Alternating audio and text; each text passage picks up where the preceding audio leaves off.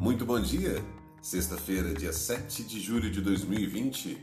Estamos dando início ao Morning Call. Meu nome é Rodrigo Almeida e vamos de notícias.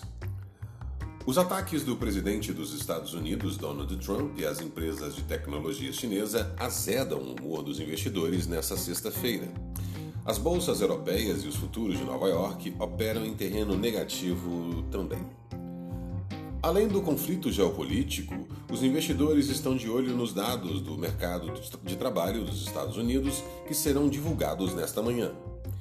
E no Brasil, a temporada de balanços vai mostrando como a pandemia da Covid-19 afetou as empresas. A construtora Tenda registrou recuo de 45% no lucro e a Multiplan de 39%. Já a Valid apresentou prejuízo. O setor bancário deve repercutir o projeto de lei aprovado pelo Senado que estabelece um teto para taxas de juros de cheque especial e cartão de crédito enquanto durar o estado de calamidade pública imposto pela pandemia. E entre as ofertas de ações, a Quero Quero levantou 2,2 bilhões e a D100, braço no varejo farmacêutico da, da, da Profarma, 406, 460,1 milhões. Bolsas mundiais. Os ataques do presidente dos Estados Unidos, Donald Trump, e as empresas de tecnologia chinesa elevam a aversão ao risco nos mercados. As bolsas europeias e os futuros de Nova York operam em terreno negativo nesta sexta-feira.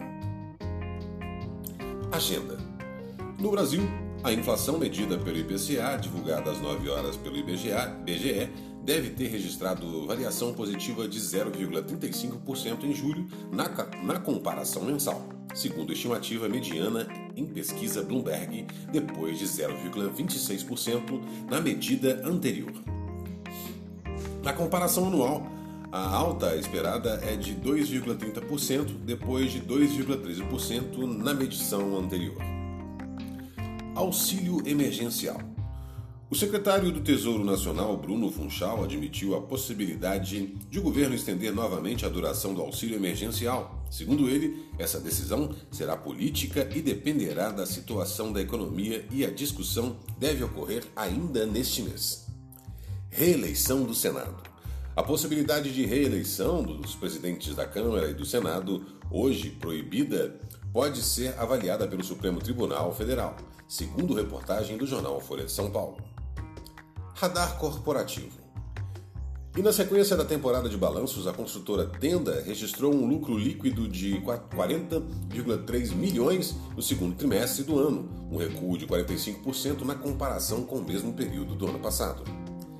Esse foi o Morning Call. Muito obrigado pela audiência. Encontro todos vocês na segunda-feira.